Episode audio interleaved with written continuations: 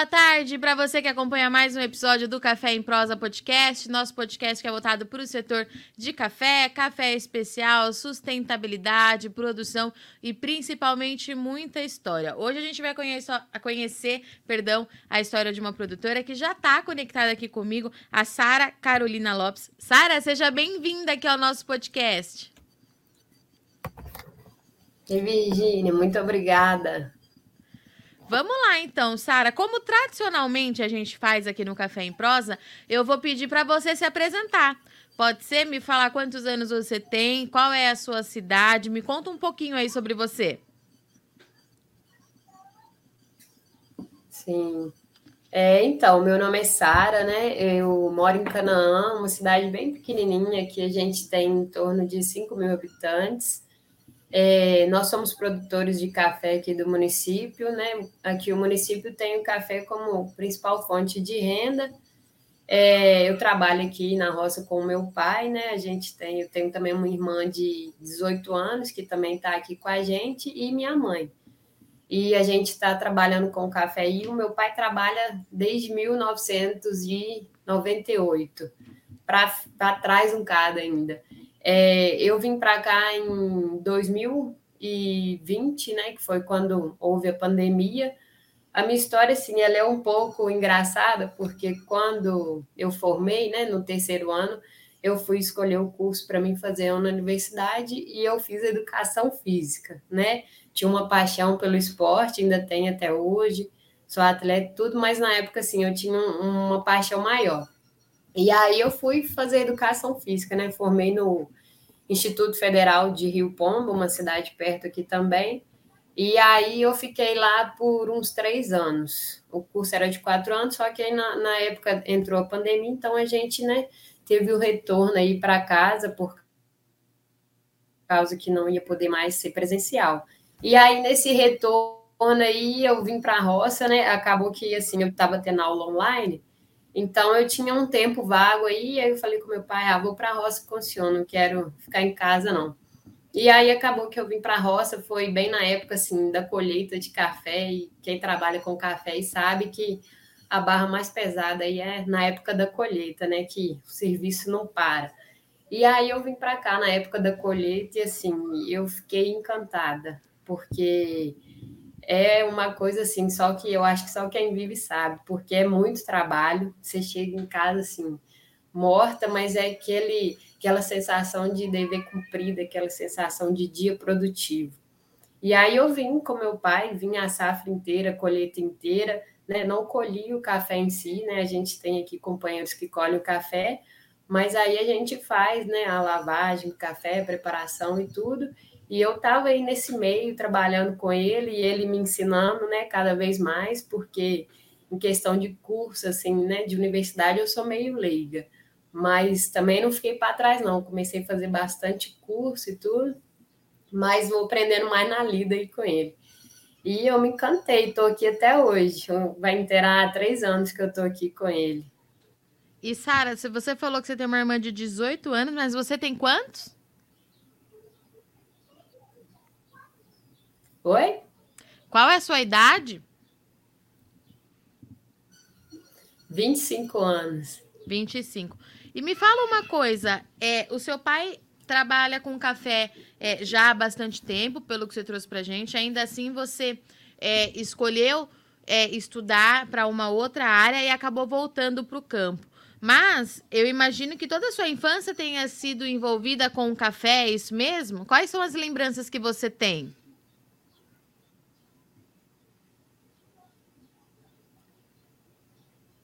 Sim, mais ou menos, porque a gente, ah. né, nós somos aqui da cidade de Canaã, a gente mora na, na zona urbana ainda. E a gente está acabando de construir nossa casinha aqui, que né, é um sonho aí para todos nós lá de casa. Se Deus quiser, esse ano ainda a gente está aqui. Então acabava que eu vivia mais na rua, né? Na época meu pai trabalhava, vinha de moto, então acabava que, né, como eu era pequeno, não vinha muito com ele. Vinha uma vez ou outra assim, então não era, eu não tinha esse fervor ainda de querer continuar trabalhando aqui tudo, porque eu não vinha muito para cá. Mas aí, assim, né, eu acho que assim, as coisas são encaminhadas da maneira certa. E foi quando eu vim para cá, que eu já estava mais velha, né? Acaba que quando a gente sai para estudar, sai para morar fora, a gente aumenta um pouco a visão da gente, de mundo, de outras coisas. Então, assim, foi quando eu voltei que, que, né, que eu parei para pensar e falei, eu, isso aqui é que é meu lugar, porque né, o meu pai já vem trabalhando há muito tempo para a gente ter o que nós temos hoje, e assim, é, é, foi quando eu falei, não, isso aqui, isso aqui é para mim, entendeu? Isso aqui, é, vou dar continuidade a isso, e sem contar, assim, que é uma coisa que eu me encantei, eu me achei aqui no, no meio do café. e o que que foi, assim, é, de mais extraordinário ou de diferente? O que, que te chamou a atenção que te fez virar essa chavinha para querer ficar no campo, Sara? Você lembra? Ah, eu acho que assim, é, para mim, o que eu penso desde, desde o que fez eu virar essa chave, né, até hoje, meu pensamento, é que eu sou encantada com você poder plantar, poder colher e, assim, né, da forma que a gente faz, alimentar o mundo. Então, isso para mim, assim, é uma coisa encantadora, que nem todo mundo tem esse privilégio nem de, às vezes, você plantar um pé de alface no terreiro da sua casa, eu sei que muita gente não, não tem esse privilégio. E para mim, você plantar algo ali, ver ele desenvolver, ver ele crescer, cuidar, manter seu cuidado, saber que futuramente aquilo ali vai alimentar o mundo, né? Alimentar assim, cada, cada um com seu pequeno, sua pequena contribuição, mas isso para mim é a coisa que mais me encanta aqui. Eu acho isso uma gratificação enorme de poder estar tá ajudando para esse processo. E como é que foi quando você contou para o seu pai que você ia querer ficar no campo, queria trabalhar com ele a partir de então? Ah, ele adorou. eu acho que eu acho que sim, né? Pelo que nós dois conversamos, é praticamente o desejo de todo pai querer que o filho, né, siga os passos dele. Eu sei que assim, é, a gente tem que ter nossa liberdade também, igual quando eu fui estudar e tudo, ele me incentivou, né? É, é, sempre querendo que eu faça o que eu tenho vontade. Então, assim, ele nunca, nunca me privou de nada, de falar, não, você tem que ficar aqui. Mas a partir do momento que eu falei com ele, que eu ia estar aqui com ele, que era essa a minha vontade, assim, para ele foi gratificante, porque é como eles falam, né? A gente trabalha a vida inteira, ele sempre fala, trabalha a vida inteira para dar, dar o mínimo para os filhos, né? Que os pais sempre pensam nos filhos. E assim, a gente, a gente poder dar continuidade nisso, poder, de certa forma, retribuir tudo aquilo que ele fez, né? Por mim, por minha irmã, para ele, assim, é gratificante. Ele, ele se sente muito orgulhoso, assim, de eu estar aqui com ele porque né, eu, eu sei que tem muitos, muitos tabus aí por, por questão de mulher no agro, ainda mais jovem, do jeito que eu vim né, para cá, mas ele sempre me incentiva e sempre me ouve, que hoje em dia é difícil, né? Hoje em dia o pessoal tem a cabeça muito dura, assim, mas ele sempre me ouve, sempre está disposto a, aceitar a minha opinião e tudo igual a gente fala, eu vou ensinando ele um pouco de tecnologia, ele vai me ensinando um pouco e nós dois estamos nessa caminhada aí, graças a Deus. Era isso que eu ia te perguntar, Sara, essa questão do conflito é, de gerações, né? A gente sabe que acaba acontecendo justamente por essa facilidade que as gerações mais novas têm com tecnologia, o cafeicultor, que ele é muito tradicional, muito resistente às vezes em fazer algumas mudanças. Como é que é a rotina de vocês dois para encaixar tudo isso, né? O que você pode trazer de novo para melhorar o trabalho da família de vocês, mas mesclando junto com o trabalho que seu pai já faz há anos. Como é que vocês dri é, driblam isso? Então, é, nós dois tem vezes que bate um pouco de cabeça, porque são opiniões diferentes, né? Mas, assim, nós tentamos levar na melhor opção possível. Mas, assim, flui muito bem aqui, porque ele é uma pessoa de cabeça muito aberta, sabe? Como eu comentei, então isso já facilita, assim, muitas coisas. Ele sempre está disposto aí a escutar, a saber o que, que tem de novo e tudo, porque hoje em dia também ele ele acompanha a mudança do mundo, né? Hoje em dia está tudo ficando automático, tudo maquinário, então assim, ele sabe que que o futuro é isso. Então, de certa forma, ele tenta se enquadrar ali. É, eu ajudo ele muito, sabe? Igual em questão de. Voltando aqui em questão de, de conhecimento, em questão de lavoura, de nutrição, essas coisas, assim, eu sou crua para isso. Mas toda vez que a gente vai, vai fazer alguma coisa, eu sempre fico prestando atenção ali no que ele faz, pergunta, às vezes pergunta até demais, mas ele sempre me ensinando ali, falando as coisas, e assim, eu tento ficar sempre atenta para me poder aprender também. Mas a gente aqui, a gente no sítio a gente trabalha, né, com a certificação do Certifica Minas, que é um programa do governo de Minas Gerais. Sim. E assim, para ele foi muito bom porque ele a gente tem aqui desde 2008 que a gente é certificado. Mas para ele foi bom porque assim, ele não gosta muito de ficar no escritório anotando as coisas, tendo que parar serviço tudo. E né, o Certifica Minas é um programa assim que faz a gente ter uma rastreabilidade melhor do café em questão do de onde, de, qual foi a época que colheu, qual foi a época que fez tal coisa na lavoura, em questão de gasto também, assim, é, é muito bacana, é muito interessante. E eu estou tentando pegar isso aí, pegar a frente disso aí, ele, ele tá adorando, porque não gosta de de ficar muito no, no escritório, ele gosta demais de pegar no pesado. E assim, e, e, antes ele fazia tudo no papel, agora eu faço tudo no computador para ele direitinho, vou mostrando para ele as coisas que eu vou fazendo, e nós dois vamos, e um ajudando o outro, a gente vai vai conhecendo as coisas, inovações, pensando, fala, será que compensa, será que não compensa?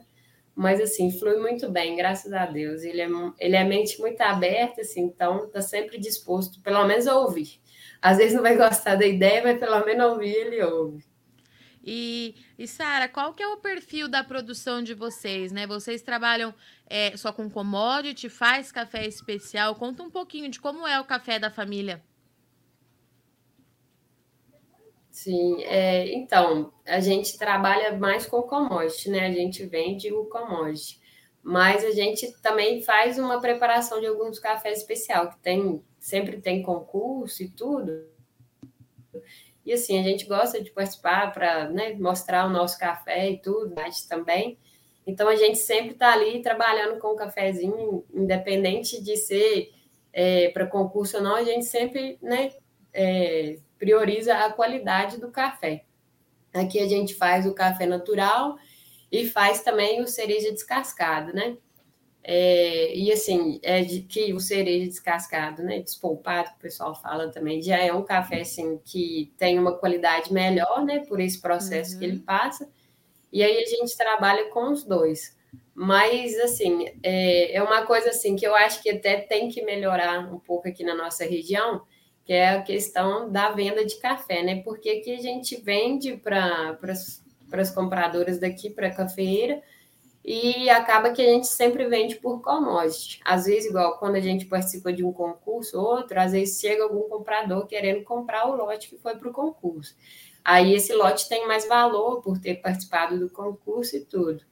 Mas, assim, a gente fica um pouco limitado em questão de venda por aqui por causa disso eu sempre estou procurando assim alguma venda para me fazer por fora em questão de valorização do café, valorização da qualidade do café, mas assim acaba que se pôr na ponta da caneta para a gente aqui, porque nossa cidade é bem longe. E a maioria dos pontos, né, de, de venda, de entrega são em Manhuaçu, são cidades mais distantes daqui. E aí acaba que a gente tem que levar o café lá. E tendo uma cafeira aqui na nossa cidade, para a gente não, não, no fim das contas, o lucro não compensa, entendeu? Por mais que o café é de uma qualidade, não compensa a gente ter esse trabalho todo, essa mão de obra de fretar, pagar seguro de frete e tudo. Fica mais caro, então a gente né? acaba vendendo por aqui. Só que aí a gente vende como um café melhor, uma bebida melhor.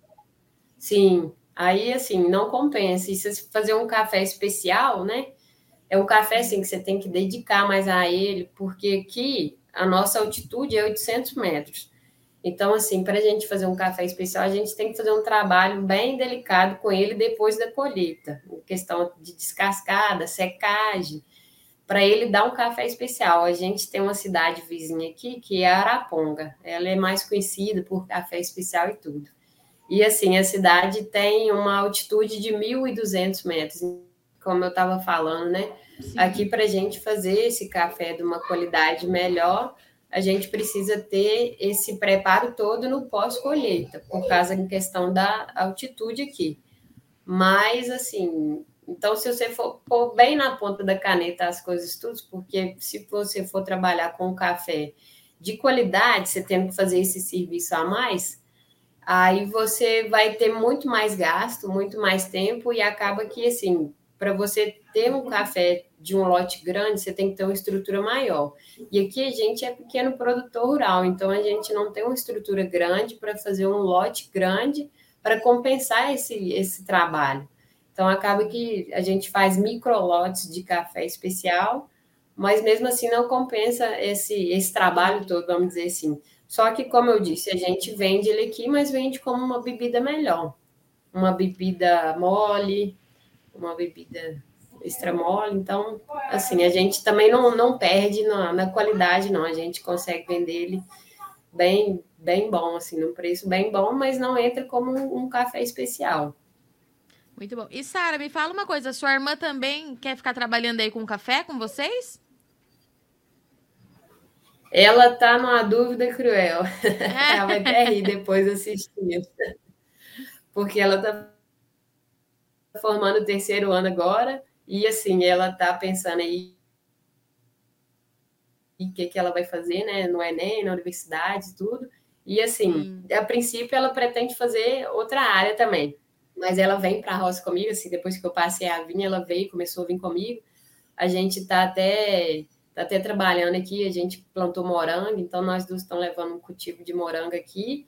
E eu acho que sim, ela está gostando muito. E eu, eu particularmente, eu falei com ela, falei, ó, se você não não quiser fazer ENEM, não quiser né, fazer um curso agora, eu super te acolho lá na roça, porque eu gosto dela aqui, sabe? É um trabalho bacana, eu gosto dela estar aqui comigo, sinto mais segurança de certa forma. Mas também é, são escolhas dela, né? Se ela quiser fazer um curso voltado para o agro, fazer uma administração, coisa assim, que depois ela volte também, às vezes, igual eu voltei. Pelo jeito, você não vai sair daí, né? Não, se Deus quiser, não. Pretendo ficar aqui, assim, até, até quando der, até quando Deus deixar. Muito bom. Sara, para a gente encerrar, você está nas redes sociais, né? É, pelo que a gente estava olhando aqui na redação, a gente estava olhando lá o perfil, quando você mandou sua história lá é, para a nossa premiação desse ano. Mas deixa o seu arroba aqui para o pessoal te conhecer, conhecer melhor o trabalho da sua família. Aproveita o espaço. É, a gente tem o, o, nosso Instagram, né, do sítio Cancan. É, foi até uma coisa assim que eu que eu fui colocando assim na roça entre os meios. A gente fez questão de uniforme, fiz a rede social. Na época meu pai estava meio assim, eu falei não, pai, vamos fazer. É bacana, eu acho que é bacana divulgar, né? Divulgar o nosso trabalho e tudo. E aí a gente tem aí a rede social nossa, é Sítio Cancan, é, é sítio, né? C-A-N, traço C-A-N. E aí a gente posta bastante coisa lá, posta do nosso dia a dia aqui, das coisas que a gente tem, das coisas que a gente faz. E eu tenho o meu também, que é Sara Underline Lopes. Quem quiser acompanhar aí também, mas acaba que eu posto mais coisas no, no do sítio mesmo. Muito bom. Sara, obrigada pela sua participação, por você conseguir conectar é, aí com a gente, parar um pouquinho o dia de trabalho, que a gente sabe que vocês nem terminam uma safra, vocês já começam a pensar em outra. É, seja sempre muito bem-vinda aqui ao Notícias Agrícolas, é, ao nosso podcast. Qualquer novidade que tiver, qualquer coisa interessante que tiver por aí, é, dificuldade também que precise de resposta do mercado, conte com a gente. Nós estamos aqui justamente para isso, para ajudar vocês na tomada de decisão. E eu, particularmente, abracei o café como uma causa muito pessoal. Então, conte comigo, conte com Notícias Agrícolas. Boa sorte e volte sempre. Muito obrigada pelo espaço cedido aí. Eu agradeço demais, como eu falei, que você acompanha aí na internet, acompanha o site, acompanha as notícias de mercado. Eu acho que assim, o trabalho que vocês fazem é de grande valia para o produtor rural, porque quem está ligadinho aí sabe o que está acontecendo no mundo de fora e tudo. Então, assim, eu parabenizo muito os seus trabalhos feitos aí e, novamente, agradeço o espaço cedido aqui. Que a gente possa voltar aqui contando muito mais histórias e evolução também nossa aqui. Como irmã, quem sabe. pois é, muito bom. Um beijo para toda a sua família, Sara. Falou, obrigada, Virgínia. Portanto, estivemos aqui com a Sara Lopes, falou com a gente um pouquinho da produção de café. É mais uma jovem do campo que saiu, estudou, fez é, investiu em uma outra área, mas durante a pandemia voltou para perto da família, voltou para a roça e encontrou ali no café uma motivação para ficar e para se inspirar, né? A Sara deixou uma frase muito bonita aqui, que cada pequeno produtor colabora para essa é, grande missão de alimentar o mundo, de dar sustento para todo mundo, e ela se mostrou muito emocionada. É muito legal quando a gente consegue trazer os jovens do café aqui para dentro do Café em Prosa para a gente ver o que, que se está passando nessas cabecinhas inquietas tecnológicas, mas muito empenhadas em fazer a cafeicultura do Brasil continuar sendo o sucesso que é e principalmente focando sempre em avançar, né? Eles querem mais. Esse sangue das novas gerações do café é, chama nossa atenção. A gente merece dar destaque, a gente precisa dar destaque para isso porque eles querem muito mais de tudo que já foi feito até aqui, né? Então o Brasil já dá show na história, né? Quando a gente fala em cafeicultura, você imagina daqui para frente o que, que não vai acontecer com toda essa garotada aí vindo com tudo para dentro da produção, na gestão e também na comercialização desses cafés, que é muito importante para a gente manter o nosso patamar de mercado muito elevado e ter, de fato, esse merecimento que os pequenos produtores e cafeicultores do Brasil merecem. Eu sou Virginia Alves, agradeço muito sua audiência e companhia. Tomem bastante café no final de semana e sexta-feira que vem a gente está de volta. Até lá.